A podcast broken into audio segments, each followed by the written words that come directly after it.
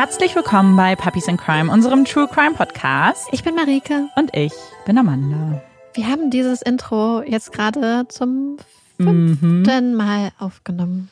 Es ist sehr spät. Es ist sehr spät. Wir haben mehrere Anläufe gebracht. Kennt ihr das, wenn man so irgendwann, wenn man einmal im Lachmodus drin ist? Und dann guckt man die andere Person an, dann muss man lachen, dann versucht man die andere Person mhm. nicht anzugucken und dann geht oh, man, auch nicht. Nee, und dann äh, wir albern. sind ja gerade auch bei unserer zweiten Folge, also die von vorletzter Woche haben wir gerade aufgenommen. Jetzt nehmen wir mm. diese Folge auf. Unsere Stimmbänder sind am Vor allem deine. Ich, Vor allem meine sind am Ich habe nicht so viel gesprochen bislang. Ja. Aber deswegen, ähm, wenn irgendwas sich anders anhört, das ist der Grund.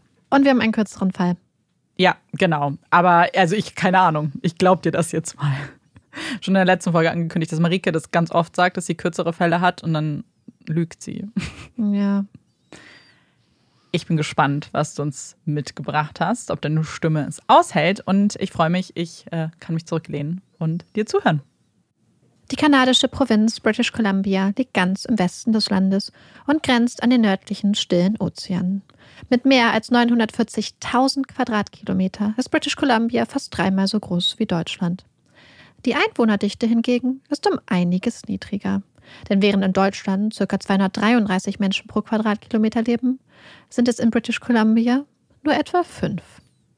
Trotzdem oder vielleicht auch genau deswegen mangelt es in British Columbia nicht an spannenden Bewohnern und Bewohnerinnen. Biber, Waschbären, Kojoten, Pumas, Wölfe, Schwarzbären, die verschiedensten Vogelarten und in den kühlen Wellen des stillen Ozeans die Orcas. Ein Fleckchen der Welt, das die Herzen von Natur- und Tierfreundinnen höher schlagen lässt. Im geografischen Herzen der riesigen Provinz liegt das Städtchen Vanderhoof. Ein kleiner Ort, den man mit seinen knapp 4000 Einwohnern wohl auch ruhigen Gewissens als Dorf bezeichnen kann. Hier kennt man sich, hält zusammen und hilft einander aus. Vanderhoof liegt direkt am Highway 16, der berühmt-berüchtigten Straße, die einmal quer durch British Columbia verläuft auch bekannt als Straße der Tränen. Ein Ort, an dem seit Jahrzehnten Frauen und Mädchen verschwinden, verschleppt und ermordet werden. Ein trauriger Fakt und doch einer, der das Leben hier nicht bestimmt. Denn das Leben in Vanderhoof hat so viel mehr zu bieten. Die Menschen in dem kleinen Ort leben mit und von der Natur. Mit der Weite und der fast unendlichen Freiheit, die ein Leben hier draußen in der Einsamkeit zu bieten hat. Man lebt von der Landwirtschaft, der Holz- und Forstwirtschaft oder den Touristen, die es hier in die Gegend verschlägt. Madison Scott, genannt Maddie, arbeitet im Holzunternehmen ihres Vaters Alden. Die junge Frau mit den grünen braunen Augen und den wunderschönen Sommersprossen auf der Stupsnase ist eine echte Macherin. Ob nun im Unternehmen ihres Vaters oder damals in der Schule im Videoclub, Maddie packt mit an. Sich in die zweite Reihe stellen oder die anderen einfach machen lassen, einfach nur dabei stehen und zugucken, ist nicht so Maddies Ding. Sie will dabei sein, will ihre Visionen umsetzen, will Grenzen austesten. Ein kreativer Wildfang. Maddie ist immer auf der Suche nach neuen Abenteuern, für jeden Moment ihres Lebens auskosten. Sie liebt die Natur, die Freiheit, die Weite hier im Herzen British Columbias und die scheinbar unendlichen Möglichkeiten. Sie ist jederzeit bereit für ein Abenteuer, immer dabei, Zumindest bis die nächste, noch aufregendere Option vor der Tür steht und Maddie auf einmal auf und davon ist. Ja, um mit Maddie befreundet zu sein, braucht man schon eine eher hohe Toleranz für spontan gekennzelte Pläne und Unberechenbarkeit. Aber das nimmt man gerne in Kauf. Denn mit Maddie ist das Leben einfach schöner, besser und aufregender. Und so sehr Maddie sich auch von einem Abenteuer zum nächsten treiben lässt, Sie ist eine unglaublich treue, warmherzige Seele. Es ist Freitag, der 27. Mai 2011 und wie es aussieht, wird es ein Wochenende ganz nach Maddies Geschmack. Garrett, ein Bekannter, hat Geburtstag und feiert sein neues Lebensjahr mit einer Party am Hogsback Lake. Der kleine See liegt etwa 20 Autominuten südlich von Wenderhoff, ganz einsam gelegen am Ende einer Schotterstraße. Er ist ein beliebtes Ausflugsziel, hat einige lauschige Zeltplätze und einen Steg, von dem man, wenn man sich denn traut, in das kalte Nass des Sees stürzen kann. Perfekt für eine Party. Das nächste Haus ist weit entfernt. Hier beschwert sich niemand über zu laute Musik oder den Rauch des Lagerfeuers. Maddie freut sich auf die Party. Direkt am See, mit Lagerfeuer, kühlem Bier, guter Musik. Darüber der Sternenhimmel. Das wird schön. Sie will gemeinsam mit ihrer Freundin Jordi zur Party fahren. Die beiden planen vor Ort zu zelten und ihre in den letzten Jahren etwas eingeschlafene Freundschaft zu neuem Leben zu erwecken. Die beiden hatten sich damals in der Schule kennengelernt. Jordi war die Neue gewesen und natürlich hatte es nicht lange gedauert, bis Maddie sich mit ihr angefreundet hatte. Doch jetzt, in den letzten Jahren, hatten die beiden sich etwas aus den Augen verloren. Naja, kein Ding. Was gibt es da Besseres, als gemeinsam am Lagerfeuer zu sitzen und in alten Erinnerungen zu schwelgen? Sie packen ihre Sachen zusammen, beladen Maddies weißen Pickup-Truck. Zelte, Schlafsäcke, Klamotten und, natürlich ganz wichtig, die Kühlbox mit den erfrischenden Getränken. Dann machen sie sich auf den Weg. Auf nach Hawksback Lake. Gemeinsam mit ein paar anderen Partygästinnen sammeln sie etwas Feuerholz, um das Lagerfeuer in Gang zu bringen. Jetzt im Mai wird es abends noch ziemlich kalt und machen sich dann daran, ihr Lager für die Nacht aufzubauen. Und schnell müssen sie feststellen, dass ihre Ausrüstung nicht ganz vollständig ist. Die Zeltstangen fehlen. Also gut. Ohne Zeltstangen kein Zelt, ohne Zelt kein Camping. Mist. Maddie springt in ihren Pickup und macht sich auf den Weg zurück nach Hause. Sie schnappt sich ihre Zeltstangen und verabschiedet sich von ihrer Mutter Dawn. Dann geht es zurück über die kleine, von dichtem Wald gesäumte Blackwater Road zum See. Ungefähr 50 Leute sind an diesem Abend da, fast alle aus Vanderhoof und der Umgebung. Man kennt sich. Die meisten der Partygäste sind ältere Teenager oder Anfang 20, auch wenn der ein oder andere etwas ältere Gast dabei ist. Maddie verbringt den Großteil des Abends eingekuschelt in ihrem Zelt, trinkt nur ein wenig Wein mit Freundinnen. Jordi hingegen ist mittendrin sitzt am Lagerfeuer und trinkt wohl etwas mehr als beabsichtigt. Irgendwann im Laufe der Nacht stoßen ein paar eher unangenehme, rowdyhafte Gäste zur Party dazu. Die Stimmung kippt, wird aufgeheizt und immer noch ist Jordi mitten im Trubel. Und dann fällt sie, stürzt ins Feuer, verletzt sich. Mann, das tut verdammt weh. Die Lust darauf, die Nacht jetzt noch hier im Zelt zu verbringen, ist ihr damit gründlich vergangen. Sie will ins Warme, in Stille, will ihre Wunden versorgen. Gemeinsam mit Tyler, ihrem neuen Freund, will sie die Party verlassen und will in einem echten Bett schlafen.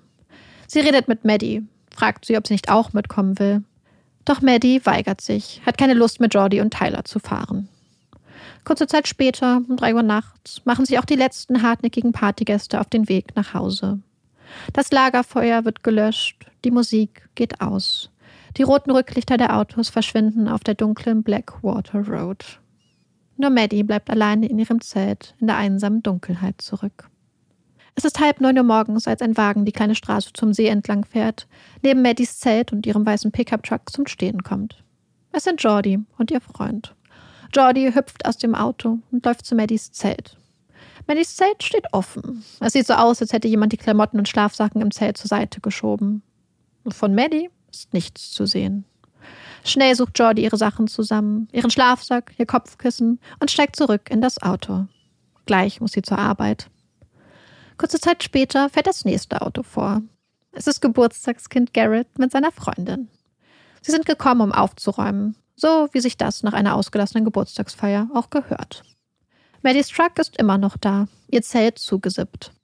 Was für eine Schlafnase. Als die Überreste und der Müll der Party endlich eingesammelt und eingetötet sind, machen Garrett und seine Freundin sich auf den Weg. Von Maddie bis jetzt immer noch keine Spur. Viel Zeit zum Durchatmen hat der kleine See nach der gestrigen Party jedoch nicht. Schon am Abend steht die nächste Party an. Und was für eine Party. Dieses Mal sind es gut 150 Leute, die am Zeltplatz zusammenkommen. Und unter den Gästen ist auch Maddies kleine 15-jährige Schwester. Wieder wird es eine ausgelassene Party, die Gäste tummeln sich um das Lagerfeuer und um den weißen Jeep und das kleine Zelt, das ganz still mitten in der Partymeute steht. Es ist am nächsten Tag, am Sonntagmorgen, als Maddies Eltern Dawn und Eldon anfangen, sich Sorgen zu machen. Maddie ist spontan, keine Frage. Einfach einen Tag länger am See bleiben, wenn das Wetter perfekt ist und eine große Party ansteht. Das hört sich genau nach Maddie an. Und sie wissen auch, dass der Empfang am See alles andere als gut ist. Aber dass sie sich gar nicht mehr meldet und auf keine ihrer Anrufe oder Nachrichten reagiert, das wiederum passt so gar nicht zu ihr. Dawn ruft bei Jordys Mutter an. Vielleicht weiß die ja, wo die beiden Mädels stecken. Doch die Antwort von Jordys Mutter macht Don Angst. Denn Jordi ist seit Samstagmorgen wieder daheim. Nur von Maddie fehlt jede Spur. Don und Eldon machen sich auf den Weg zum Hawksback Lake, fahren die Blackwater Road entlang, getrieben von der Hoffnung, gleich in das sommersprossige Gesicht ihrer Tochter zu blicken. Vielleicht ist ihr Handy kaputt gegangen? In den See gefallen? Sie fahren auf den Zeltplatz. Da ist er. Maddies alter weißer Pickup-Truck steht wie ein Leuchtturm mitten auf dem Zeltplatz. Sie steigen aus, halten Ausschau nach Maddie, gehen zu ihrem Truck. Er ist verschlossen. Sie können Maddies Portemonnaie sehen. Auf der Ladefläche liegt auch ihre teure Sportausrüstung, daneben ihre Kühlbox mit mehreren Dosen Bier. Maddies Zelt liegt flach auf dem Boden. Irgendwer oder irgendwas hat es platt gemacht. Maddies Sachen sind noch im Zelt. Was zum Teufel ist hier los? Und wo ist Maddie? Kurz darauf treffen Jordi und ihre Mutter ein. Auch sie sind ratlos, beteiligen sich an der Suche nach Maddie. Jordi findet Maddies Schmuck vor dem Zelt. Dawn hält jedes Auto an, das zum oder vom See fährt, redet mit den anderen Besuchern, fragt voller Hoffnung und voller Angst, ob irgendjemand irgendetwas gesehen hat. Eine Gruppe junger Menschen ist am See, auch sie zelten.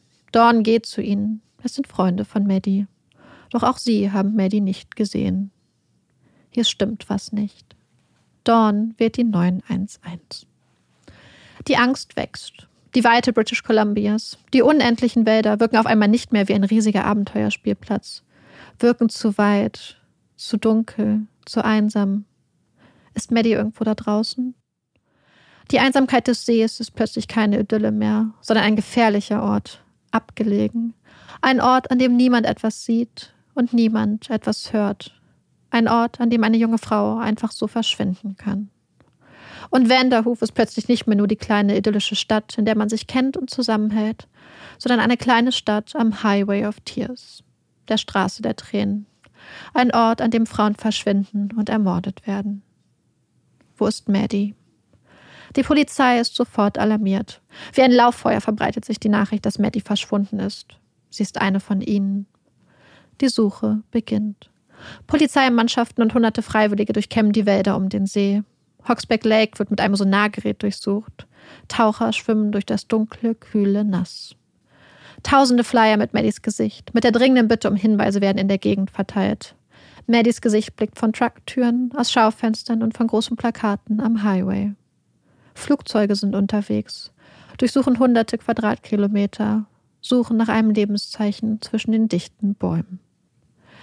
Während am Hawksback Lake jeder kleine Stein und jedes Blatt umgedreht wird, machen Mitglieder der RCMP, der Royal Canadian Mounted Police, nach und nach all die Partygäste ausfindig, die am Freitag und Samstag am See waren.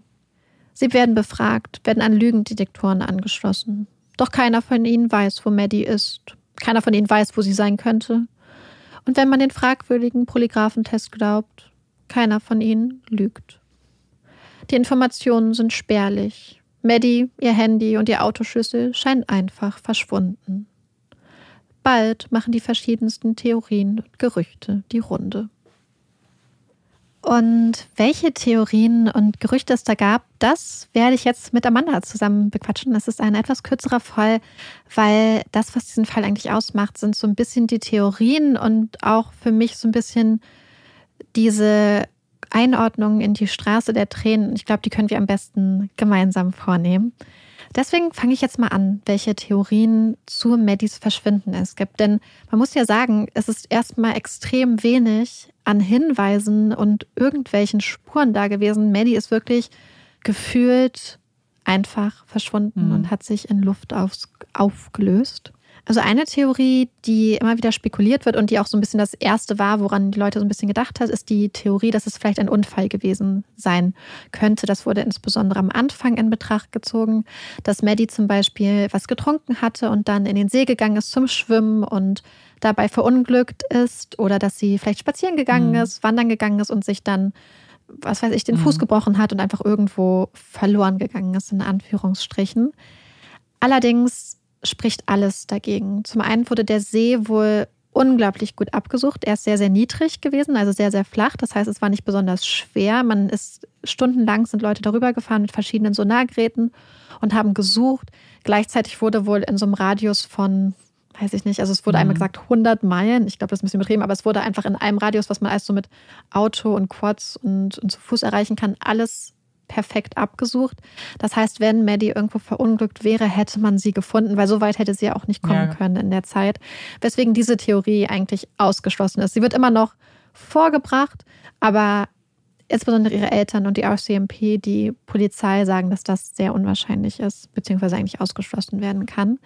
Die nächste Theorie, die es gibt, hat ein bisschen was zu tun mit dem, was ich am Anfang angesprochen habe, und zwar mit den Tieren, die es in den Wäldern British Mm. Columbias gibt. Es gibt ja sehr viele Raubtiere da, wie beispielsweise Pumas, ähm, Wölfe, Kojoten, Aasfresser. Und es wurde spekuliert, dass Maddie vielleicht so einem Tier zu Opfer gefallen sein könnte. Was würde deiner Meinung nach dagegen sprechen? Man hätte ja auch irgendwas gefunden, würde Ja. ich mal sagen. Also, weil gerade wenn du Aasfresser sagst, ist es ja schon erstmal was anderes, müsste ja schon Jagd, also ein Tier sein, was sie gejagt hat, aber selbst dann würde man irgendwelche Überreste Ja. finden. Man hätte halt zumindest vielleicht was von der Kleidung gefunden oder einen Ja, Schlüsselbund genau. oder das Handy. Das sind ja Sachen, die die meisten Tiere nicht so gerne essen. Mhm. Und deswegen wurde diese Theorie auch für unwahrscheinlich erklärt. Dann gibt es eine nächste Theorie. Wir haben ja gemerkt, dass da sehr, sehr viele Leute Mhm. anwesend waren. Und eine Sache, über die ganz viele Leute spekuliert haben, ist, warum Maddie an dem Abend der Party die ganze Zeit in ihrem Zelt war.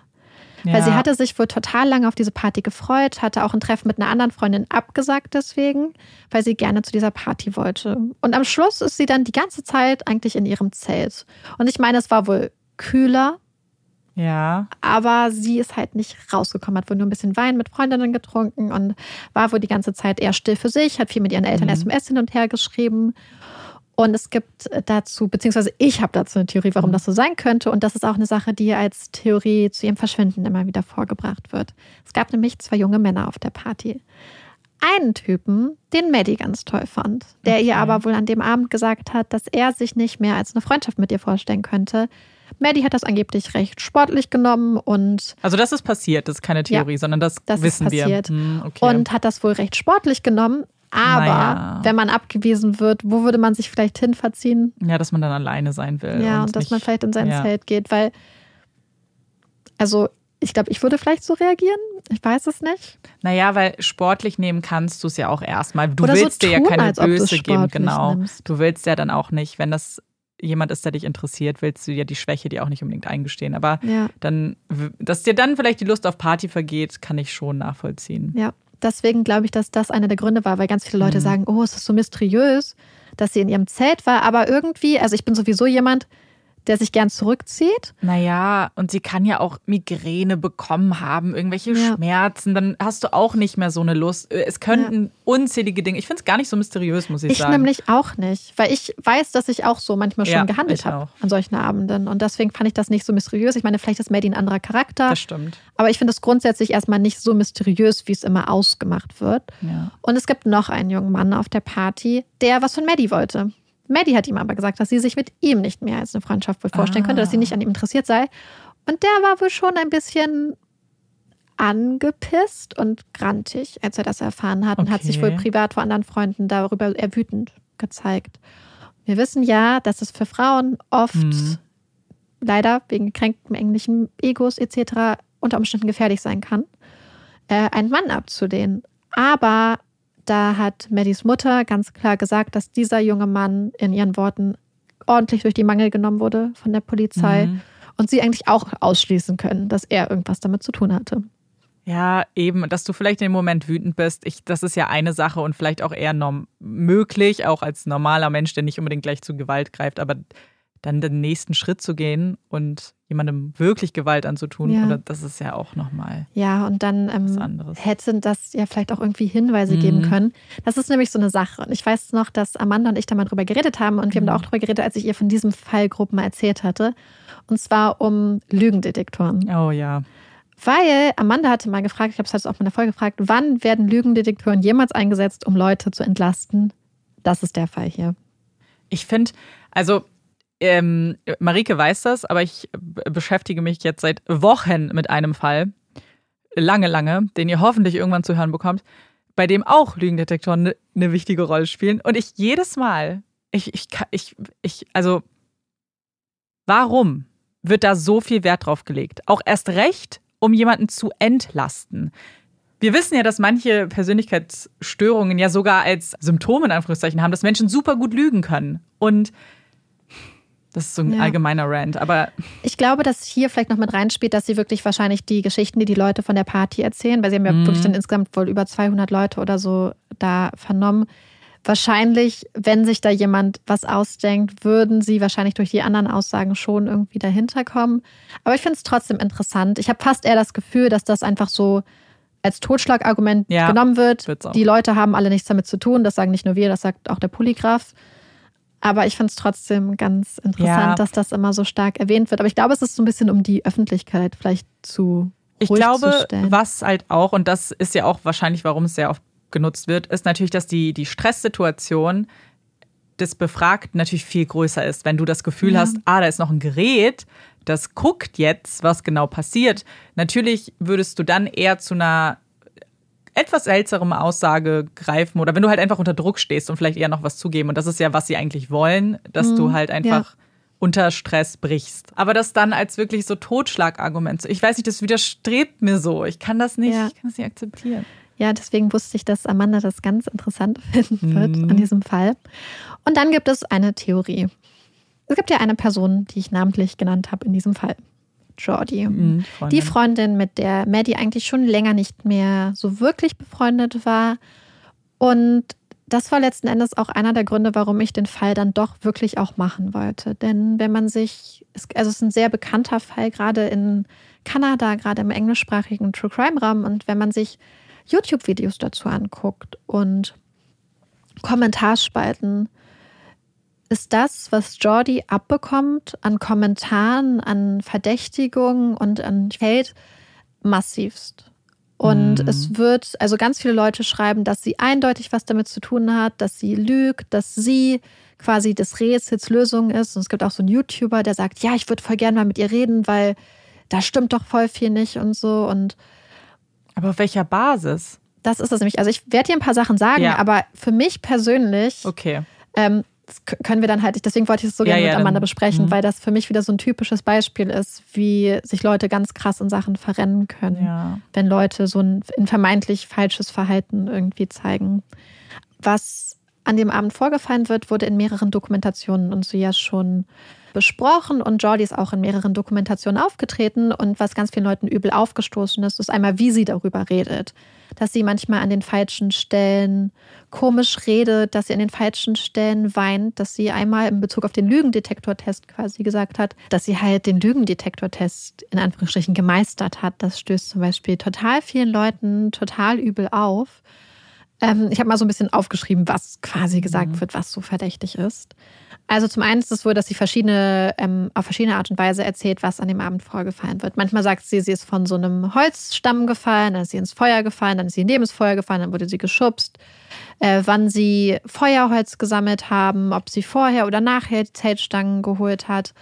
Und da widerspricht sie sich halt teilweise in den Dokumentationen. Aber ich meine, das finde ich bedeutet erstmal gar nichts, wenn sie dem Abend getrunken hat und viele Sachen passiert sind, würde ich einfach erstmal grundsätzlich denken, okay, das ist eine Person und wir wissen ja, wie Erinnerungen funktionieren. Und die Dokumentationen wurden ja teilweise auch im Abstand von ein paar Jahren ja gedreht und das spricht für mich eher dafür, dass sie nicht noch gesagt hat, oh, ich gucke mir noch mal an, was ich letztes Mal gesagt habe, um meine Story mhm. straight zu haben, sondern dass sie einfach unterschiedliche Erinnerungen auch einfach hat, weil sich Erinnerungen irgendwie auch ändern. Erst recht, wenn du unschuldig bist. Ich finde, ja. wenn jemand vielleicht schuldig ist, natürlich würdest du dir eher noch Mühe geben, immer bei einer ja. Story zu bleiben. Aber wenn du denkst, naja, ich sag doch nur, was hier los ist und gebe mein Bestes, dann klar.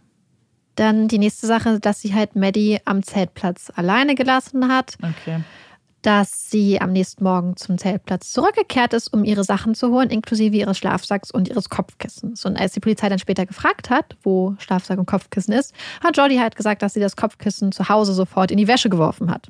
Aber nicht den Schlafsack. Und ähm, bei der Untersuchung des Schlafsacks fand die Polizei dann Blutspuren im Schlafsack. Mhm. Und hat Jordi gesagt, ja, das ist mein, sind meine Blutspuren, weil wir waren mal auf einem Klassenausflug oder so und wir waren wandern. Ich habe mir meine Füße blutig gelaufen und deswegen ist Blut im Schlafsack.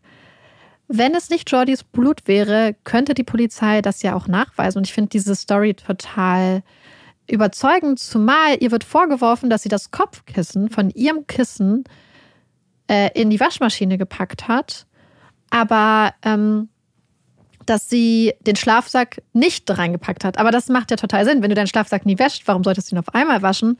Und zu sagen, ja, es ist shady, weil sie das Kopfkissen gewaschen hat, dann hätte sie auch den Schlafsack gewaschen, finde ja. ich. Und das dann zu sagen, weil ich persönlich sehe das total gut vor mir, dass du nach Hause kommst, dass alles ist voller Rauch, alles ist dreckig vielleicht. Natürlich packst du die Sachen erstmal in die Waschmaschine und ihr daraus mhm. einen Strick drehen zu wollen, weil sie quasi Beweise vernichtet, finde ich total komisch, zumal ja in dem Zelt keine Hinweise darauf waren, dass da drin irgendwas passiert ist. Ja. Das ist zum einen das und dann hat irgendwer berichtet, so ein Privatdetektiv, den äh, Maddys Familie auch mal drauf angesetzt hat, dass Jordi wohl in dem Gespräch mit ihm immer wieder nach ihrem Lieblingskissen gefragt hätte, wo ihr denn ihr Lieblingskissen sei. Ich weiß nicht, ob das stimmt, aber selbst das fände ich gar nicht mal so absurd, weil angenommen. Aber wen soll sie gefragt? Den, diesen, diesen Privatdetektiv scheinbar. Also das wurde so berichtet. Ich, ich habe dazu keine andere Quelle gefunden.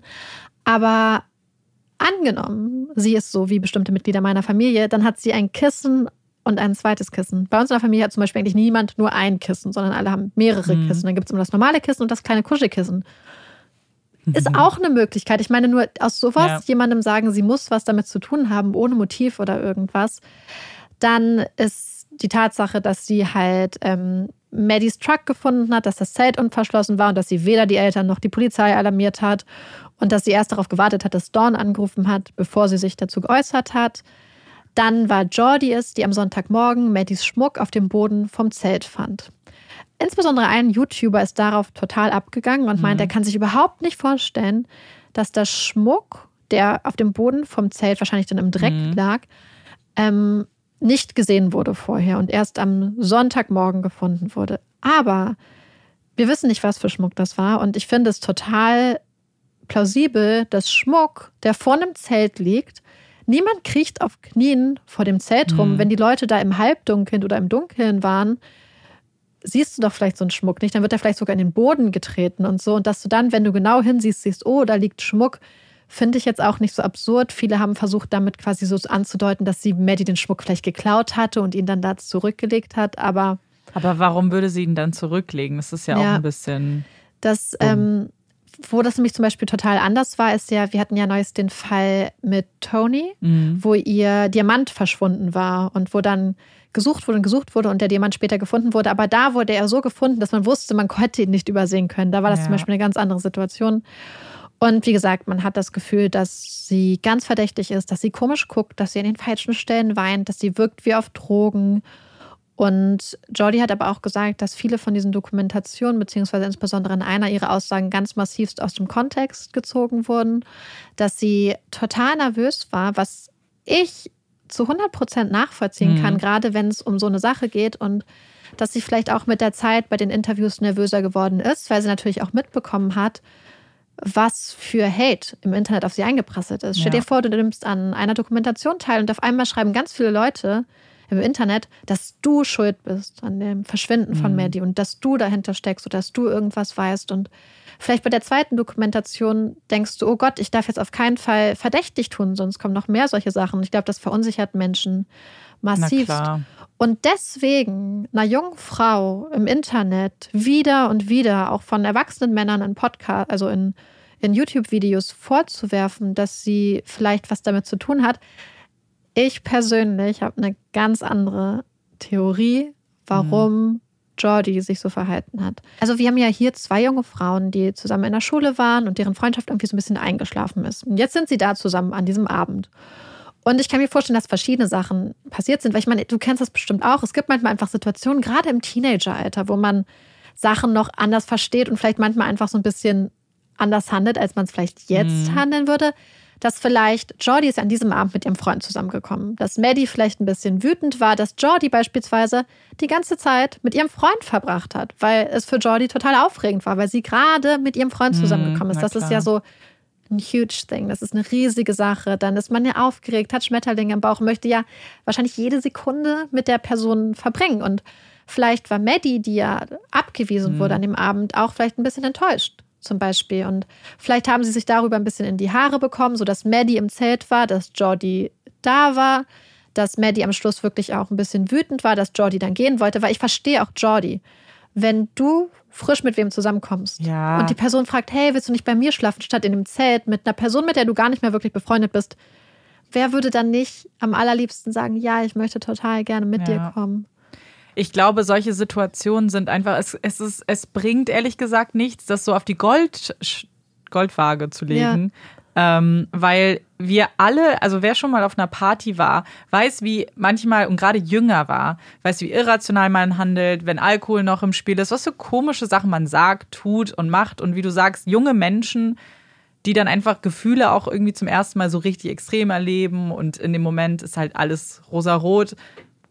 Also, Und wer glaub- hat das nicht gemacht schon mal? Ja, und dass dann Leute auch sagen, ja, aber sie hat Maddie alleine gelassen, aber da ist man so, wenn man betrunken ist, und Maddie war wohl kaum betrunken, haben zumindest ihre Eltern gesagt, sie hatte nur eine Flasche Wein geteilt mit sehr vielen Leuten und wir davon ausgehen, dass Jordi massivst betrunken war, dann ist sie auch gar nicht mehr in der Lage, ganz rationale Entscheidungen zu treffen und ihr dann vorzuwerfen, dass sie ihre Freundin da alleine gelassen hat, zu einem Zeitpunkt, wo sie so stark alkoholisiert ist, finde ich auch nicht ganz fair, Mhm. weil sie war ja dann die Person, die wirklich vielleicht ins Bett gehört hat und unter Beobachtung und Ja. um die man sich hätte kümmern müssen.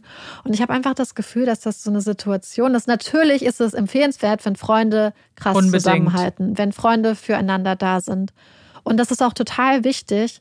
Aber ich habe das Gefühl, dass es so eine Situation ist, die so oft passiert und jetzt in diesem Fall so ein schlimmes Outcome hatte, dass da so schlimme Sachen passiert sind, das hätte Jordi sich wahrscheinlich im Leben nicht träumen lassen.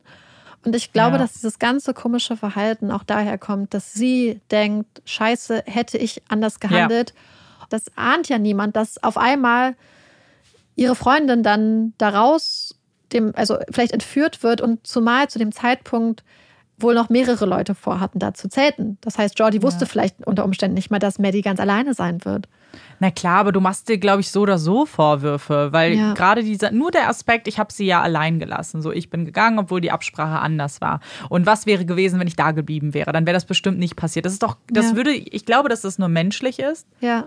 Und ich glaube, ich, also ich meine, wir haben es schon so oft gesagt, aber ich finde immer, sowas auf, auf Verhalten von Menschen zu basieren, vor allem Vorwürfe darauf zu basieren, finde ich Ja. einfach schwach, weil wir alle nicht wissen, wie wir in solchen Situationen reagieren würden. Wir alle mussten zum Glück noch nicht solche Interviews führen oder vielleicht schon, aber wir jetzt glaub, nicht. Ganz ehrlich, ich glaube, Ja. ich wäre früher genauso eine Jordi gewesen. Ich habe früher, Mhm. als ich in dem Alter war, sehr viel getrunken und wir hatten mit meinen Freundinnen damals so ein bisschen die Absprache, wenn sich die andere Person Mhm. bis um drei oder vier Uhr am Nachmittag, ich glaube sechs Uhr, ich weiß es nicht mehr, nicht meldet, dann fragen wir mal nach. Das war zu einer Zeit, wo man noch nicht immer unbedingt Handys so Mhm. stark dabei hat und wenn wir im Ausland waren und so. Und wir haben das super locker gehandhabt. Rückblickend, jetzt mit True Crime-Erfahrung, hätte man es auch anders machen können.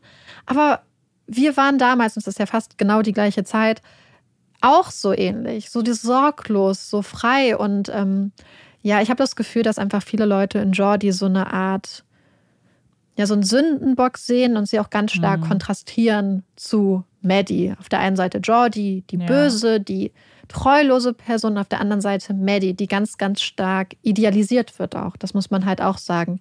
Ihre Freunde und ihre Familie legen ganz, ganz liebevoll über sie. Ähm, und es passiert ja auch oft, dass diese Menschen natürlich dann von ihrer perfekten Seite beleuchtet werden. Hm, klar. Ähm, und genau das Gegenteil passiert halt im Internet mit Jordi. Und ich fand, das war eigentlich ein ganz spannender Aspekt, den ich auch irgendwie ganz gerne ansprechen wollte, weil ich das so gelesen habe und gesehen habe. Und irgendwie hat sich das so falsch angefühlt. Zumal ist ja auch, welches Motiv? Ja. Was soll sie gemacht haben? Was? Das- es gibt nichts, außer dass, Das- glaube ich, Leute ja. ihren Frust, dass es keine Informationen gibt, auf diese junge Frau projizieren. Und das wollte ich auch sagen. Ich glaube, was immer ein guter Richtwert ist, du hast ja hier Ermittler, die arbeiten, deren Aufgabe es ist, einen Täter, eine Täterin zu finden.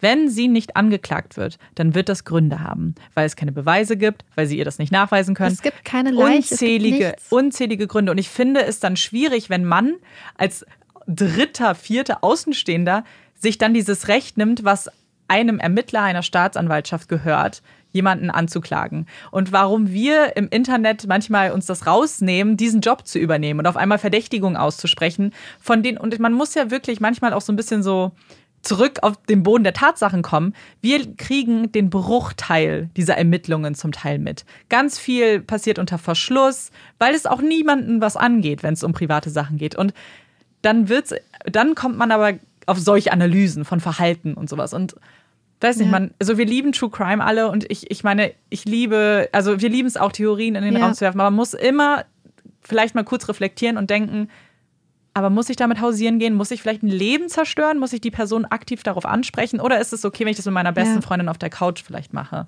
Ja, oder gibt es da wirklich starke Anhaltspunkte? Sind es vielleicht Leute, die auch wirklich schon ähm, verurteilt sind ja, und wirklich, natürlich. wo es ganz starke Indizien gibt?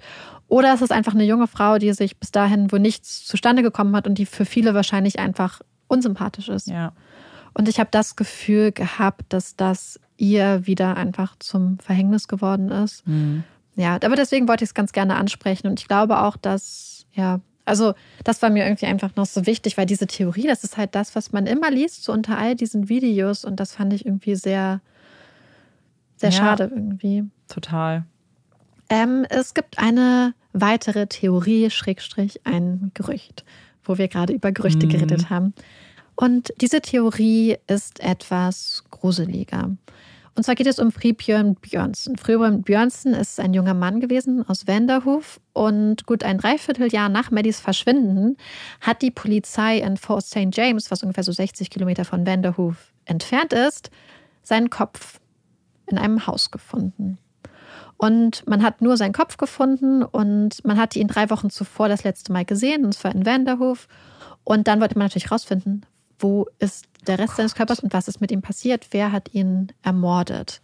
Und die Ermittlungen in dem Fall haben sich als sehr schwierig gestaltet, denn auch seine Eltern haben angegeben, dass es ganz viele Menschen gab, die wohl wussten, was mit ihm passiert ist und wer für seinen Tod verantwortlich war, aber die sich nicht getraut haben, mit der Polizei zu reden. Einige Quellen sagen, dass das aus Angst vor Vergeltungsmaßnahmen der Täterin war andere sagen, dass es aus Angst vor der Polizei war. Und hier kommen wir zu einem springenden Punkt, den ich auch gerade in diesem Fall ganz wichtig fand und auf den wir später vielleicht noch zu sprechen mhm. kommen. Nämlich, wie unterschiedlich die Polizei mit unterschiedlichen Akteuren und Gemeindemitgliedern umgeht. Im Fall von Maddie beispielsweise war die Polizei super engagiert, hat ein perfektes Verhältnis mit den Eltern gehabt. Alle waren sehr, sehr hinterher. Ähm, die Familie hat die Polizei immer gelobt. Wer unsere Folge Straße, äh, Straße der Tränen gehört hat, weiß, dass das in British Columbia und insbesondere entlang der Straße der Tränen nicht der Standard ist.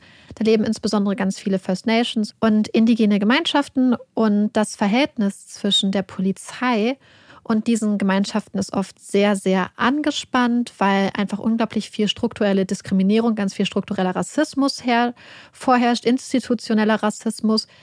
Wir würden euch wirklich die Folge nochmal mhm. empfehlen, wenn ihr da die noch mal ein bisschen tiefer eintauchen wollt. Auf jeden Fall merkt man das ja auch, weil halt einfach ganz viele Leute gesagt haben, dass sie halt Angst haben vor der Polizei, dass die Polizei ganz, ganz schlimm mit den Zeugen umgegangen ist, hier in diesem Fall. Und die Polizei wohl sogar angewiesen wurde von oben, dass sie daran arbeiten sollen, die Beziehung zu diesen Gemeindemitgliedern zu verbessern. Aber irgendwann ist tatsächlich rausgekommen, wer dahinter steckt. Das heißt, die Polizei hat es dann doch noch ähm, mitbekommen. Und zwar ist Friebjörn von mehreren Menschen zu Tode gefoltert worden. Oh und anschließend geköpft worden. Sein Körper hat man bis heute nicht gefunden. Es ging wahrscheinlich um sehr viel Geld, unter Umständen um Drogengeschäfte. Und anderthalb Jahre später wurde dann Anklage gegen drei Männer und eine Frau erhoben. Was hat das Ganze mit Maddie zu tun? Und das ist eigentlich ganz interessant, denn als Fribjörn Björnsen ermordet wurde, war das dort einer Quelle, die ich gefunden habe, ganz kurz nachdem er seine Aussage im Fall Maddie gemacht hat. Mhm. Also er kannte wohl Maddie auch und sie hatten Gerüchten zufolge, es wurde dann erzählt, sowas wie eine Beziehung oder so eine Affäre. Und dann wurde natürlich gesagt, okay, wie interessant ist das, dass dieser Mann aussagt gegenüber der Polizei und kurze Zeit später ermordet wird. Mhm. Und dann haben natürlich viele gesagt, hey, aber da war doch was. Und es wurde, glaube ich, auch spekuliert, dass vielleicht jemand Maddie entführt hat um ihn unter Druck zu setzen, dass das irgendwas miteinander zu tun hat, dass er vielleicht da irgendwas gesagt hat und quasi er ermordet wurde, damit er nicht weiter mit der Polizei reden kann, im Fall von Maddie, falls er mehr wusste. Aber die Polizei hat ganz klar gesagt, dass das nichts miteinander zu tun hat, dass die Leute wohl ähm, ihn mehr oder weniger vielleicht auch unter Umständen aus Versehen zu Tode gefoltert oh hatten. Und ähm, dass das wohl ganz sicher nichts miteinander zu tun hat. Ich wollte es trotzdem ansprechen, weil es halt immer genannt wird. Aber da finde ich das so schrecklich, weil dann müssen die Eltern das ja auch gelesen haben. Weil stell dir so gut, die Polizei hat das dann ähm, entkräftigt, das ist ja schon mal gut. Aber was für Bilder du dann im Kopf haben musst, wenn du weißt, der wurde so krass gefoltert, dass man nur ja. einen Kopf gefunden hat, das ist ja das Schlimmste, was man sich vorstellen kann. Ja. Ui. So, und jetzt kommen wir zu der letzten Theorie. Es ist nicht wirklich so eine Theorie, als vielmehr finde ich eine Einordnung des Falls und auch der gesellschaftliche Kontext, in dem der Fall für mich persönlich total spannend war. Ich muss da kurz zu kurz sagen, Madison Scott ist ein Fall, der uns auch vor ein paar Wochen wieder vorgeschlagen wurde. Und dann wusste ich direkt, ach, den kann ich gut machen, weil ich hatte ihn letztes Jahr, als ich für die Straße der Tränen recherchiert habe, schon einmal recherchiert gehabt, weil es ist ein Fall, der wirklich damit immer wieder in Kontakt, also in Verbindung, Verbindung gebracht wird. Ich erkläre noch mal kurz, was Highway of Tears ist. Ich würde euch aber wirklich unsere Folge mhm. dazu noch mal ans Herz legen, denn insbesondere, wenn ihr aufmerksam die Medien verfolgt habt, ja. gab es in letzter Zeit immer wieder Nachrichten aus Kanada, dass ähm, ja unmarkierte, unbenannte mhm. Kindergräber gefunden wurden von solchen Residential Schools. Und auf dieses Thema gehen wir in der Folge auch ein, ein ja, ja, ja. An, an der Seite. Das heißt, wenn euch das damals vielleicht interessiert hat und auch dieser komplette Kontext der Straße der Tränen, würde ich euch die Folge nochmal ans Herz legen. Aber ich werde es trotzdem nochmal kurz zusammenfassen, um was es sich bei Highway of Tears bzw. Straße der Tränen handelt.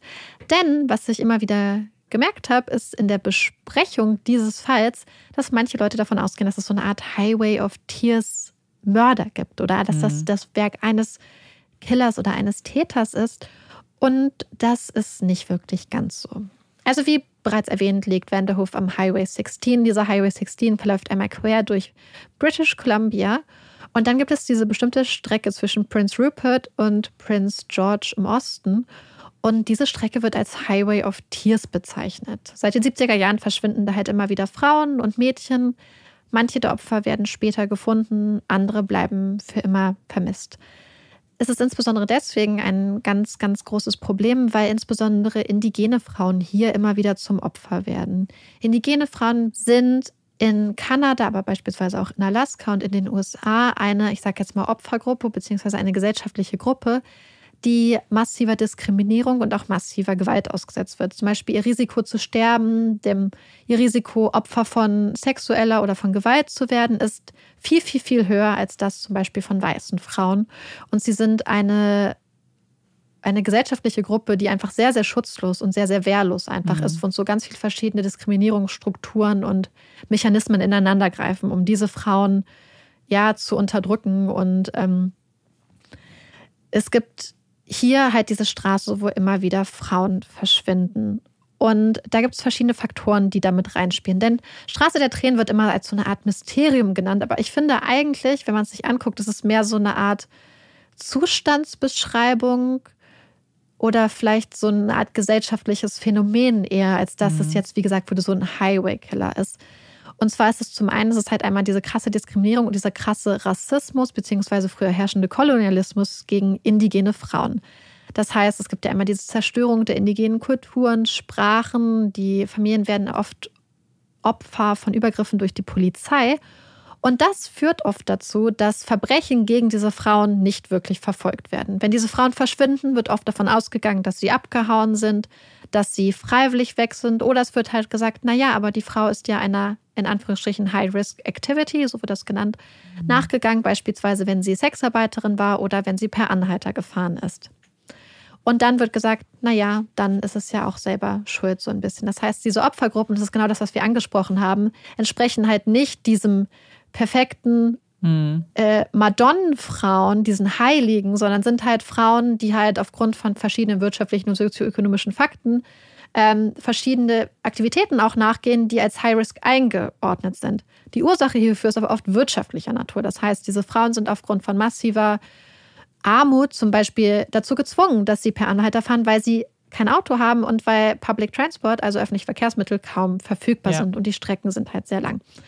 Gleichzeitig ist die Möglichkeit, da Geld zu verdienen, oft sehr, sehr eingeschränkt, weswegen viele Frauen zum Beispiel der Sexarbeit nachgehen. Und ähm, Dazu kommt, dass es eine sehr, sehr einsame Gegend ist. Das heißt, wenn man jemanden entführt und zum Beispiel an einen See mitnimmt oder irgendwo in eine kleine Forststraße, ist die Wahrscheinlichkeit, dass irgendwer das mitkriegt und irgendwer auch jemanden schreien hört, super gering. Das heißt, es ist einfach eine Gegend, wo es unglaublich viele Möglichkeiten gibt, jemand von der Gesellschaft und der Zivilisation wegzubringen, ohne wirklich viel Aufwand. Und eine Sache, die ich damals nicht wusste, die ich jetzt mitbekommen habe, angeblich ist der Boden sehr, sehr weich, sodass es sehr, sehr einfach ist, Gräber zu graben, was ich oh unglaublich makaber fand. Ja. Auf jeden Fall wird oft nur ganz halbherzig nach den Frauen gesucht, die dort verschwunden sind und wenn überhaupt. Wenn Familien zur Polizei gehen, wenn sie sich das denn trauen, wird halt, werden ihre Sorgen oft nicht wahrgenommen, oft wird nicht mal eine Vermisstenanzeige aufgenommen. Und das heißt, dass es halt einfach so eine ganze Reihe von Versäumnissen gibt und strukturellen Mechanismen, die dafür sagen, dass Frauen am Highway 16 quasi einfache Opfer sind und dass dort immer wieder Frauen verschwinden. Maddies Name wird immer wieder in Verbindung mit dem Highway 16 genannt. Sie ist eine Frau, die unter ungeklärten Umständen am Highway 16, also beziehungsweise ganz in der Nähe des Highway 16 spurlos verschwunden ist. Sie hat nur ihren Autoschlüssel und ihr Handy dabei gehabt und man hat nie wieder irgendwas von ihr gefunden. Hört sich erstmal an wie ein ziemlich typischer Fall des Highway 16. Mhm. Dazu muss ich vielleicht noch kurz anmerken, man weiß mittlerweile, dass viele von den Frauen von unterschiedlichen Serientätern zum Beispiel Opfer geworden sind. Also weiß man mittlerweile, dass da mehrere Serienmörder ja schon mal unterwegs waren, dass es nicht das Werk von einem oder zwei oder drei ist, sondern dass da ganz, ganz viele Männer diese in Anführungsstrichen Chancen und Opfer ausgenutzt haben. Das heißt, man würde einfach erstmal denken, Maddie ist Teil von diesem Highway 16 oder das Opfer vom Highway 16. Ihre Familie kämpft und hat massivst dafür gekämpft, dass das in der Öffentlichkeit nicht so dargestellt wird.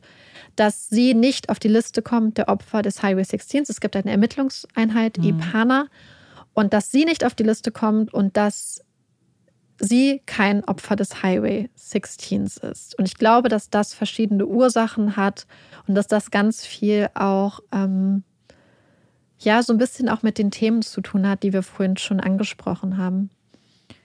Aber was ist, geben Sie einen offiziellen Grund an? Nein. Sie sagen einfach, das ist nicht so. Sie sagt, sie, es ist kein Opfer vom Highway 16 Dazu muss man auch sagen, dass niemand weiß, was mit Maddie passiert ist bis heute. Hm. Niemand weiß, ob sie alleine war, ob da noch wer war, ob sie irgendwo hingegangen ist, ob sie abgeholt wurde. Nichts. Man weiß nicht mehr, als man damals wusste. Zumindest hat die Polizei nie mehr Informationen rausgegeben.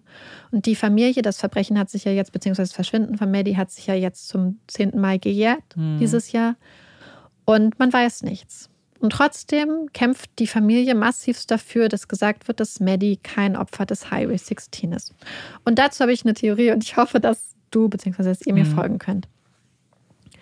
Highway 16 ist ja so ein Problem von massiver struktureller Diskriminierung. Das, was sich letzten Endes darin äußert, dass es einfach eine Gegend gibt in British Columbia, wo es für Männer oder, oder Täter sehr, sehr einfach ist, Frauen zu entführen, zu ermorden, zu verschleppen, ohne mit strafrechtlicher Verfolgung rechnen zu müssen. Mhm. Es ist einfach so fast so ein idealer, in Anf großen Anführungsstrichen, ja, Jagdrevier für Menschen, die anderen Menschen Gewalt antun möchten. Das heißt, dass wenn da jemand vielleicht nachts unterwegs war und gesehen hat, da ist eine einsame Frau, vielleicht musste Maddie auf Toilette oder irgendwas ist passiert, wir wissen es ja wirklich nicht, und hat Maddie entführt, wäre sie erstmal aus meiner Sicht ein Opfer von dieser Struktur. Mhm dieser Tatsache, dass es eine Gegend ist, wo es einfach ist, Frauen zu entführen und wo man weiß, dass ähm, ja, das einfach eine ideale Gelegenheit ist. Das heißt, erstmal wäre sie dadurch ja ein Opfer des Highway 16, wenn man davon ausgeht, dass es auch was mit dieser geografischen Nähe zu tun hat. Gleichzeitig, in dem Moment, in dem ihre Familie sagt, sie ist kein Highway 16 Opfer und die Polizei sie so behandelt, als wäre sie kein Highway 16 Opfer, ist sie damit auch eigentlich kein Opfer mehr. Denn oft wurde das ja dadurch ausgezeichnet, dass das Frauen sind, die so ein bisschen in Anführungsstrichen am Rande der Gesellschaft mhm. stehen, deren Fälle wenig Interesse und wenig Aufsehen erregt haben, wo die Strafverfolgung sehr, sehr, sehr mangelhaft war. Maddies Verschwinden war eine der größten Suchaktionen in der Geschichte British Columbias. Es wird bis heute nach Maddie gesucht. Es gibt jedes Jahr Veranstaltungen, wo man Maddie sucht. Ihr Bild ziert immer noch den Highways, ziert immer noch Trucks und Schaufenster. Und deswegen habe ich das Gefühl, dass obwohl sie vielleicht wirklich ein in diese Kategorie der Highway 16 Opfer reinfällt, was die Umstände der Tat gehört, habe ich das Gefühl, dass allein die Reaktion auf ihr Verschwinden sie dann wirklich daraus nimmt. So wie so eine Ja. selbsterfüllende Prophezeiung.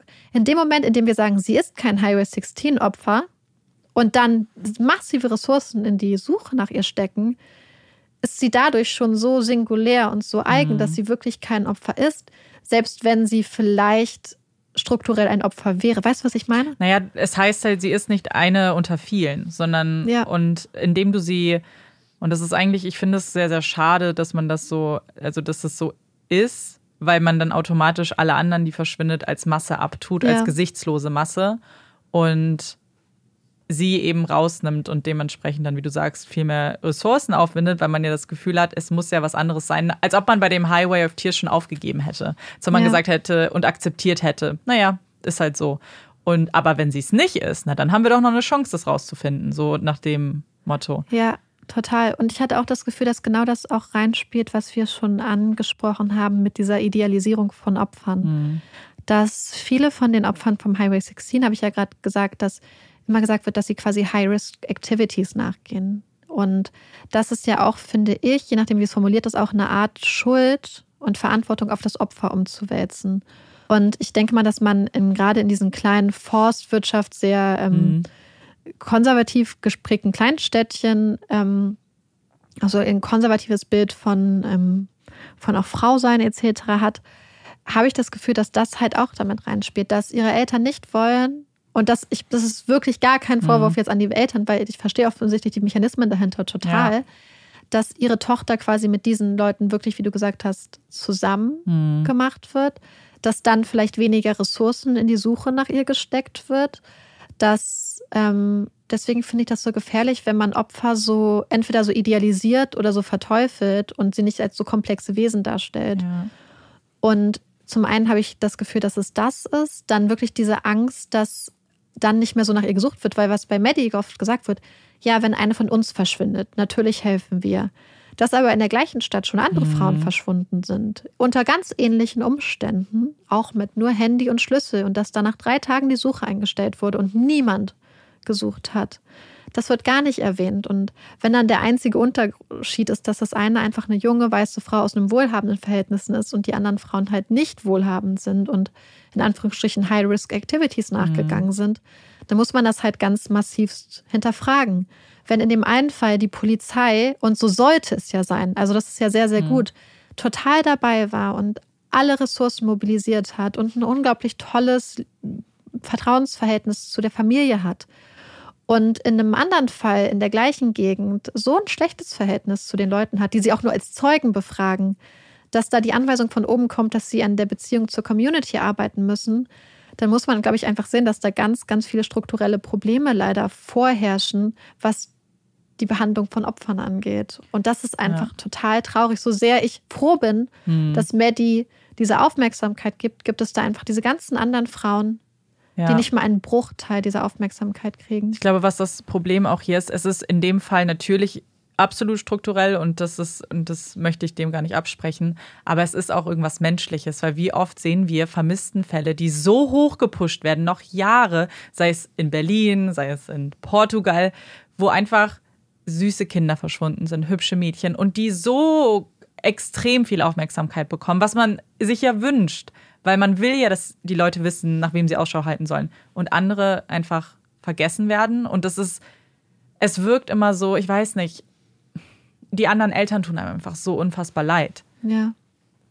Ja, und selbst wenn die Frauen keine Eltern haben, die sich für sie Ja, einsetzen, oder- weil ja. man muss natürlich sagen, dass Maddies Eltern und ihr Bruder und ihre Schwester und ihre Freunde sind unglaublich liebevolle Menschen. Es sind Mhm. Menschen, die wirklich, glaube ich, alles geben für ihre Tochter. Und, und ich meine, man wünscht einfach jedem Opfer, dass er oder sie so viel Liebe Hm. Noch erfährt wie Maddie. Aber ich finde, es war einfach nochmal so eine ganz starke Verdeutlichung von dieser Problematik vom Highway of Tears. Dass es da diesen einen Fall gibt, der eigentlich von den ganzen anderen Parametern sehr, sehr gut da reinpassen würde. Wo gesagt wird, es ist aber kein Fall und der ist, wo sich das dadurch dann bestätigt, dass es wirklich nicht einer von diesen Fällen dann ist. Mhm. Einfach auf der Grund von dieser Tatsache, dass da so das viel gesagt wurde. Es ist Ja. einfach definiert, per ja, Definition. und das finde ich halt so interessant, dass einfach Das auf der auch. Grund der Art, wie wir darauf reagieren, Mhm. machen wir sie eigentlich schon zu einem Nicht-Opfer des Highway Ja. of Tears. Und das, aber verstehst du so, was ich meine? Ich habe Ja, irgendwie so, weil ich habe da so wirklich drüber nachgedacht, wie ich so meine Gedanken am besten dazu so auf den, auf den Punkt bringen kann. An dieser Stelle, ich hoffe, wir haben es auch richtig genug ausgedrückt und oft genug gesagt, das ist Mhm. keine Kritik an Dawn und Alden, weil die beiden Nein, offensichtlich einfach nur das Beste wollen, das aller, allerbeste für ihre Tochter, was sich hoffentlich alle Eltern auf der Welt wünschen. Aber eher, dass am Fall von Maddie einfach so ein ganz viel, viel, viel größeres Problem nochmal klar gemacht wird, nämlich auch dieses Missing White Woman Syndrome Mhm. oder Missing White Women Syndrome, was halt ähm, so eine starke, ja, so eine starke Ungleichheit irgendwie nochmal verdeutlicht. Ja, und das eben, also ich glaube. Weil wir wissen ja nicht, was ist. Und ich glaube, Mhm. dass so wenig, wie man findet und so wenig, wie man gefunden hat und so wenig Spuren, wie es gibt, finde ich, deutet alles darauf hin, dass es eigentlich jemand war, der vielleicht nicht aus dem Freundes- und Bekanntenkreis kam, der nicht Mhm. aus der Gegend kommt, sondern jemand, der vielleicht wie in den anderen Fällen auf der Durchreise war, jemand, der vielleicht auch wusste, was er oder sie macht. Und ich habe überlegt, also es war wohl so, dass man halt das Zelt da hat und da musste man über so diesen Schotterweg quasi so ein bisschen gehen, um zur Toilette zu kommen. Was ist, wenn sie einfach nachts auf Toilette gegangen ist und da war einfach irgendjemand und hat sie mitgenommen?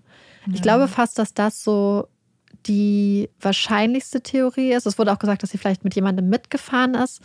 Aber so schätze ich sie nicht ein. Wenn sie nicht mit ihrer Freundin mitfährt und da in dem Zelt bleiben wollte und, und Man oder fragt sich, was hätte dann der Grund sein können? Also Ja. sie war ja schon eh nicht aktiv auf der Party, dass man sagt, Ja. oh, sie wollte noch weiterziehen. ja, also gar was, nicht. was müsste passieren, dass irgendwer kommt und sagt, also Ich habe eher das Gefühl, ist dass da irgendwer war und dass. Maddie dann vielleicht einfach hm, mitgenommen wurde. Weißt du, vielleicht hat sie jemand, vielleicht wollte sie auch raus. Was ich mich, worüber ich mir Gedanken gemacht habe, ist, dass ihr Zelt ja offen war Mhm. am nächsten Morgen. Und ich habe gedacht, wenn sie rausgegangen wäre und sie wäre irgendwo hingegangen, wir sind ja in British Columbia, wo es Mhm. viele Tiere gibt, würde man als erfahrener Camper oder als erfahrene Camperin wahrscheinlich das Zelt wieder zumachen, damit in der Zwischenzeit nichts reinkommt. Mhm. Ob sie vielleicht rausgegangen ist, irgendwo hinrennen wollte mit Schlüssel, weil ich habe auch gedacht, ein Schlüssel ist ja einmal der Weg zum Auto, aber es ist ja auch das, was Frauen oft benutzen, um sich selbst zu beschützen, wenn du dir Ja. zum Beispiel einen Schlüssel zwischen die Hände machst. Also ich glaube wirklich, dass da ähm, vielleicht jemand von extern ja. sie mitgenommen hat. Ihre Freunde und Familie haben irgendwie, und ich finde das irgendwie voll schön, aber ich finde es auch ganz herzzerreißend, in ganz vielen Dokumentationen gesagt, dass sie das Gefühl haben, dass Maddie ja vielleicht doch noch irgendwo am Leben ist und dass man ja immer wieder diese Fälle hat, wo Opfer auch nach 10 oder 15 Jahren noch gefunden werden und dass sie sich nicht trauen, die Hoffnung aufzugeben, weil sie wirklich diese Hoffnung haben, dass Maddie noch da draußen ist, so vielleicht so wie JC Lee Dugard. Hm, Und das fand ich, als ich das gehört habe, man kann es so gut nachvollziehen, Ja. weil man möchte das. ja. ich könnte, ich weiß auch nicht, wie man wirklich Hoffnung aufgeben kann, wenn es keinen Hinweis darauf auf ein Verbrechen gibt, wenn es kein, keine Leiche gibt, nicht mal Blutspur, das, es gibt keinen Hinweis. Man weiß nicht, und natürlich, dann verstehe ich auch, ich weiß auch nicht, wie man da ehrlich gesagt aufhören soll zu hoffen. Ja, und ich glaube, ich, du kannst es nicht. Ich glaube, Mhm. du kannst nicht aufhören zu hoffen, weil es halt diese Fälle immer gibt. Ja. Es bricht einem, wie du sagst, ich fand es wirklich ist richtig schlimm anzugucken. Ja, dass natürlich. Diese Stelle, gerade auch so, so junge Freunde von ihr, die meinten, ja, aber vielleicht ist sie ja noch irgendwo. Und, und ich Ja. glaube auch, dass diese Suche immer auch motiviert ist von der leisen Hoffnung, dass man seine Tochter noch findet. Ja. Ganz sicher. Ich glaube, sonst könnte man nicht so aktiv sein, auch nach zehn Jahren noch, weil ich glaube, dass dann die Kraft dir auch irgendwann fehlt, wenn du nicht hoffst, wenn die Ja. Hoffnung dich nicht leitet. Und man, ganz ehrlich, jedem, jedem Menschen da draußen, der jemanden vermisst, wünscht man das natürlich, dass genau Ja. das passiert, dieses Wunder, was man schon erlebt hat in der Vergangenheit. Ja. Ja, und ihre Eltern setzen wirklich alles daran, dass sie irgendwie noch gefunden wird. Es gibt so zum Beispiel so für Maddie Poker Nights heißt es. Und da kommen quasi Leute zusammen und spielen Poker und gleichzeitig ähm, treffen sie sich dann und dann können sie zum Beispiel mit Quads oder mit Pferden oder äh, mit dem Auto oder zu Fuß quasi durch die Gegend gehen und suchen, ob sie irgendwas finden. Eine Sache, die man dazu aber sagen muss, vielleicht ist es noch so die eine Sache, die vielleicht auch noch schwer auf Jordys Schultern lastet, kann ich mir vorstellen, ist, dass da in der Nähe von diesem See halt ganz viele kleine Cabins waren, weil die Gegend wurde ja früher von so, ähm, wahrscheinlich von so Waldarbeitern und Mhm. Leuten, die so hinter Tieren hinterher war, besiedelt und der hatten dann halt immer viele Jagdcabins und es gibt auch mehrere um den See rum. Und wir wissen ja auch, dass die ersten 24 Stunden meistens sehr, sehr wichtig sind, wenn eine Mhm. Person verschwindet. Und da habe ich auch gedacht, wenn Jordi in dem Moment, als sie das Zelt da gesehen Mhm. hat und Maddie nicht gefunden hat, wenn sie in dem Moment einfach nachgefragt hätte, hätte man vielleicht schon ausschwemmen können und vielleicht Ja. Wäre sie irgendwo gewesen, weil wir wissen, dass sie kurz vorher, sie muss ja in dieser Zeit zwischen 3.30 Uhr ungefähr und 8.30 Uhr, das sind fünf Stunden, in dieser Zeit muss sie verschwinden sein. Ja. Dass sie vielleicht noch irgendwo war, dass sie noch in irgendeiner der Cabins war, aber so sind halt mehr als 24 Stunden dann vergangen, bis sie überhaupt gesucht haben. Und ich kann mir vorstellen, dass das auch vielleicht so auf ihren Schultern lastet, dass sie damals die Chance, direkt nach ihr zu suchen und vielleicht noch, vielleicht noch Beweise zu finden oder sie vielleicht noch irgendwo vor Ort sogar zu finden, dass das dadurch irgendwie so ein bisschen vertan wurde.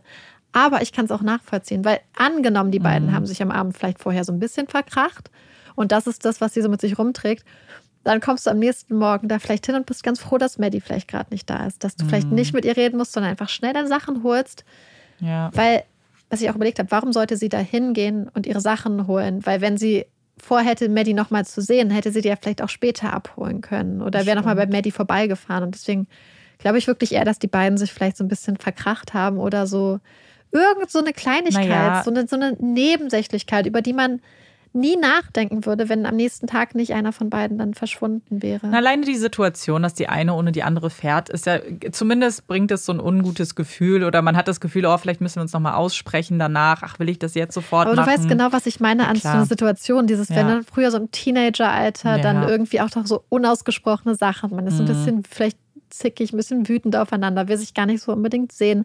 Mhm. Und ich habe wirklich das Gefühl, dass das wirklich vielleicht einfach das war. Ja, Ja. also ich glaube, da gibt es eine ganze Liste an Vorwürfen, die man sich wahrscheinlich einfach macht. Ähm, und es Ja, bringt ich halt hoffe, dass, nichts. also ich weiß es natürlich nicht, ich hoffe, dass sie da irgendwie auch ihren Weg gefunden hat, damit umzugehen. Weil ich Mhm. kann mir gar nicht vorstellen, was auf so einer jungen Frau lastet, wenn das ganze Internet Wollte ich entscheidet, sagen, dass du irgendwie Hauptverdächtige eins die Böse bist. bist und dass Ja. du damit dafür verantwortlich bist. Naja. Ja. Auch wieder ein sehr emotionaler Fall und ich glaube, mir würde es gut tun, kurz aufzuatmen. Euch wahrscheinlich auch. Und deswegen kommt jetzt unsere Puppy Break. Ich habe die Puppy Break vorbereitet und wer unseren Instagram-Kanal kennt, der weiß ja, dass wir, Marike und ich, da vertreten sind. Olaf ist vertreten, Essen ist vertreten, Getränke und es gibt noch jemanden, der sich manchmal reinschleicht auf den Fotos. Olafs Zunge. Und jetzt kommt ein Fakt über Hunde. Ich bin sicher, über den ganz viele schon gestolpert sind, aber ich möchte trotzdem noch mal was dann dazu ergänzen. Und zwar gibt es Hunderassen, die nicht mit einer rosafarbenen Zunge zur Welt kommen. Und zwar sind das die Chow Chows, Eurasia und Sharpeis. Die haben nämlich eine blaue Zunge. Und was ich ganz interessant fand, erstmal grundsätzlich dazu, ist, man, Experten sind sich nicht sicher, warum das so ist. Es ist höchstwahrscheinlich ein, eine genetische Veränderung, aber man weiß nicht ganz genau was. Einige sagen, es handelt sich um eine erhöhte Melaninproduktion. Andere wiederum sagen, es könnte genau das Gegenteil sein und dass diese Hunde weniger Melanin produzieren. Also alles nicht ganz klar. Kann man das nicht nachprüfen? Scheinbar nicht. Ich frage mich auch manchmal, was, was macht ihr die ganze Zeit, ihr Wissenschaftler? Naja, wahrscheinlich vielleicht kein Geld zum Nachprüfen. Das kann sein, das kann sein. Aber es gibt ein paar andere Erklärungsansätze und zwar Legenden, warum die Hunde blaue Zungen haben. Und diese Hunderassen sind besonders beliebt im asiatischen Raum.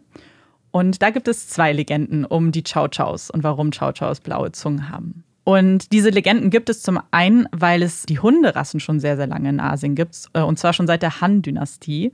Und da gibt es eben zwei Legenden. Und die eine sagt, als die Erde erschaffen wurde, sind kleine Stückchen vom Firma- Firmament auf die Erde gefallen. Und die waren blau wie der Himmel. Und die Chow Chows haben sie gefunden, haben sie abgeschleckt und haben deswegen eine blaue Zunge. Die zweite Legende basiert darauf, dass der Chow Chow auch oft Drachenhund genannt wird.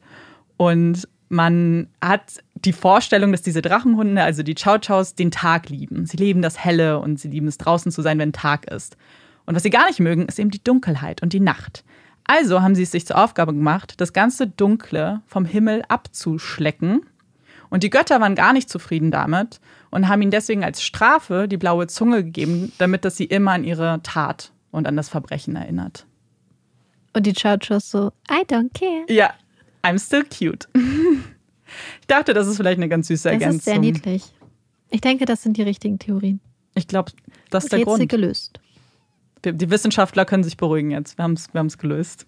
Und dann können wir eigentlich direkt weitermachen mit der nächsten Rubrik in unserem Podcast, unseren Empfehlungen. Marike, was machst du jetzt?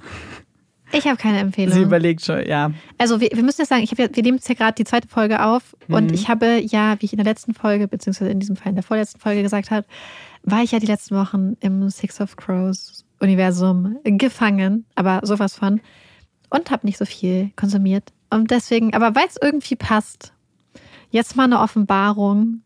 Es ist fast so, eine, so ein Geständnis von mir. Ich hoffe, ich bin nicht die einzige Person. Ich hoffe, dass ihr mich nicht im Stich lasst, falls es da draußen noch andere Menschen gibt, die so sind wie ich. Und zwar ist es ja so. Wer unseren Podcast hört, weiß, dass ich ja so eine leichte Vorliebe für Fantasy habe. Auf jeden Fall, ich habe da neues mit Amanda schon mal drüber geredet. Und zwar, ähm, es gibt ja Leute, die warten noch. Oh Gott, ich bin wirklich richtig. Du traust dich nicht, es mich nicht, auszusprechen. Ich weiß, was auszusprechen. sie Also- gleich, ich weiß schon, was Marike sagen wird. Anna weiß es schon, weil wir reden da manchmal drüber. Ja. Manche Leute warten ja oder behaupten zumindest, dass sie ihr Leben lang auf den Brief von Hogwarts warten. Okay. Ich. Ich weiß nicht, bin ich die einzige Person, die regelmäßig ausprobiert, ob ich nicht doch Zauberkräfte habe? Wo ich so denke, so, kann ich jetzt vielleicht doch die Tür öffnen oder kann ich die Sache beheben oder kann ich jetzt den fucking Wind beschwören? Ich würde so gerne zaubern können, egal wie, egal welches äh, magische Universum. Die meisten würde ich auf jeden Fall nehmen. Und das probiere ich immer wieder. Muss regelmäßig wieder feststellen, dass ich nicht zaubern kann, dass sich da gar nichts tut, irgendwie außer, dass ich vielleicht angestrengt bin und einen Krampf in der Hand kriege. Sehr traurig, aber ich mache das. Obwohl ich fast 30 bin. Immer noch. Manchmal einfach beim Spazierengehen mit Olaf. Neues habe ich mir sogar in meinem Kopf ausgemalt, wie ich meine Zauberkräfte benutze, um eine Drohne, die warum auch immer nachts um eins in der Straße rumgeflogen ist, vom Himmel zu holen, weil ich das so dreist fand, dass die Drohne da rumgeflogen ist. Und habe mir das so ausgemalt. Und mein kompletter Plan, mit der Drohne umzugehen, beruhte darauf, dass ich Zauberkräfte habe. Ähm, ja, ist vergebene Hoffnung. Amanda lacht. Bin ich die einzige Person, die das noch macht? Bitte sagt mir, dass ich nicht die einzige Person bin. Also Marikes Empfehlung ist, versucht mal alle bitte jetzt zu gucken, ob wir zaubern können. Und vielleicht schafft kurz. es ja eine Person von uns, wer weiß. Das wäre das wär krass. Ich meine, diesen Glauben möchte ich mir einfach nicht nehmen lassen. Ich glaube ja echt nicht an so übernatürliche Mhm. Sachen, aber ich möchte, das ist so eine Sache, da möchte ich dran glauben. Und das möchte ich, dass ich irgendwann aufwache und Zauberkräfte habe. Aber ich frage mich immer, weil wenn es das gäbe, Ja. Mhm. wie traurig muss man sein, wenn man nicht zaubern kann dann? Wenn du weißt, andere aber ich glaube ja, dass ich so besonders bin, dass ich Ach die. Zauberkräfte habe. Ihr, hier habt ihr es zuerst gehört. Marike glaubt, dass sie so besonders Und ist. alle Zauberer lachen jetzt und denken Ja. so, du Magel. Oh mein Ah. Gott. Ja, vielleicht gibt es so ein geheim, geheimes Versprechen halt, wie. Ey, ohne Scheiß, wenn es wirklich Zauberer gibt, muss. sitzen die und falls Ja, sie ja. den Podcast hören und lachen die bestimmt mich aus. Ja. Aber wenn es euch gibt, schreibt mir doch bitte. Und ich Nein, meine das das jetzt alles, es hört sich jetzt alles so absurd, ironisch an. Alles, original, alles, was ich sage, ist jetzt zu 100% ernst gemeint gewesen in den letzten Minuten. Ohne Scheiß. Ich probiere das wirklich aus. Und ich hoffe ernsthaft immer noch aus ganzem Herzen. Und ja, das ist mein Geständnis. ich hoffe, dass irgendwer das auch tut, damit du nicht jetzt Ich kann es mir gar nicht anders vorstellen. Gibt es da irgendwen, der, der Fantasy liest und das nicht ab und zu mal so einen Moment hat? Ich frage mich, ob das gerade Leute machen. Es gibt ja so diese ganzen Harry Potter Zauberstäbe, die man sich ja kaufen kann. Ja, Dann muss man es ja machen. Ja. Dann muss man es ja versuchen. Aber auch so ernsthaft. Ja. Nicht so ironisch, weil viele Leute sagen, machen Sachen Wie ironisch. kann man ironisch mit so einem Zauberstab rumfuchteln? Also, aber einfach schreibt mal, wenn ihr das auch macht. Und wenn nicht, dürft ihr durchaus über mich lachen. Ich stehe da drüber. Wenn ich dann zaubern kann, räche ich mich. Findet euch alle. Habt ihr alle blaue Zungen. Wobei, das ist ja nicht mal so schlimm. Ich glaube, es ist schon komisch, wenn man, wenn, wenn du immer eine blaue Früher, Zunge wenn hast. man blaues Ja. Wassereis gegessen hat. Ja, meine Empfehlung ist jetzt, ne, das kommt irgendwie richtig, richtig öde jetzt im Vergleich dazu. Aber ich wollte euch trotzdem, ich mache jetzt die Empfehlung. Und zwar haben Marike und ich ja auf Instagram mal so ein Buchhaul gemacht, wo Marike Fantasy, ach, passt ja dann doch ganz gut. Passt gut. Genau, Fantasy vorgestellt hat und ich Kurzgeschichten. Und ich habe ein Buch gelesen, was mir nicht empfohlen wurde, was ich aber sehr, sehr gut fand. Und deswegen dachte ich, ich empfehle es jetzt einfach mal offiziell, damit die, die auch scheinbar Kurzgeschichten mögen, äh, sich das vielleicht angucken können. Und zwar geht es um Benedikt Wells, Die Wahrheit über das Lügen. Und ja, es ist ein, ein Kurzgeschichtenband, der nichts mit Verbrechen und True Crime zu tun hat, sondern mehr um Schicksale, Emotionen. Sie sind komplett unterschiedlich. Alle Geschichten sind ganz, ganz anders und haben aber mich sehr gefesselt, weil ich die Art zu schreiben sehr schön fand, die Emotionen rüberzubringen sehr gut fand und ich bin einfach großer Kurzgeschichten-Fan. Spannender Fun-Fact über den Autor, weil ich habe das Buch gelesen und manchmal spielt es in Frankreich, spielen die manchmal in England und auf einmal war ich irritiert, ob der Autor nicht vielleicht Brite ist und ich das verpasst habe und deswegen gerade das auf Deutsch lese. Und ähm, habe dann aber gegoogelt und dann festgestellt, dass er Schweizer ist, also das Buch auch original auf Deutsch rausgekommen ist. Was ich noch rausgefunden habe, ist, er ist der Cousin von Ferdinand von Chirac. Und das wusste ich vorher nicht.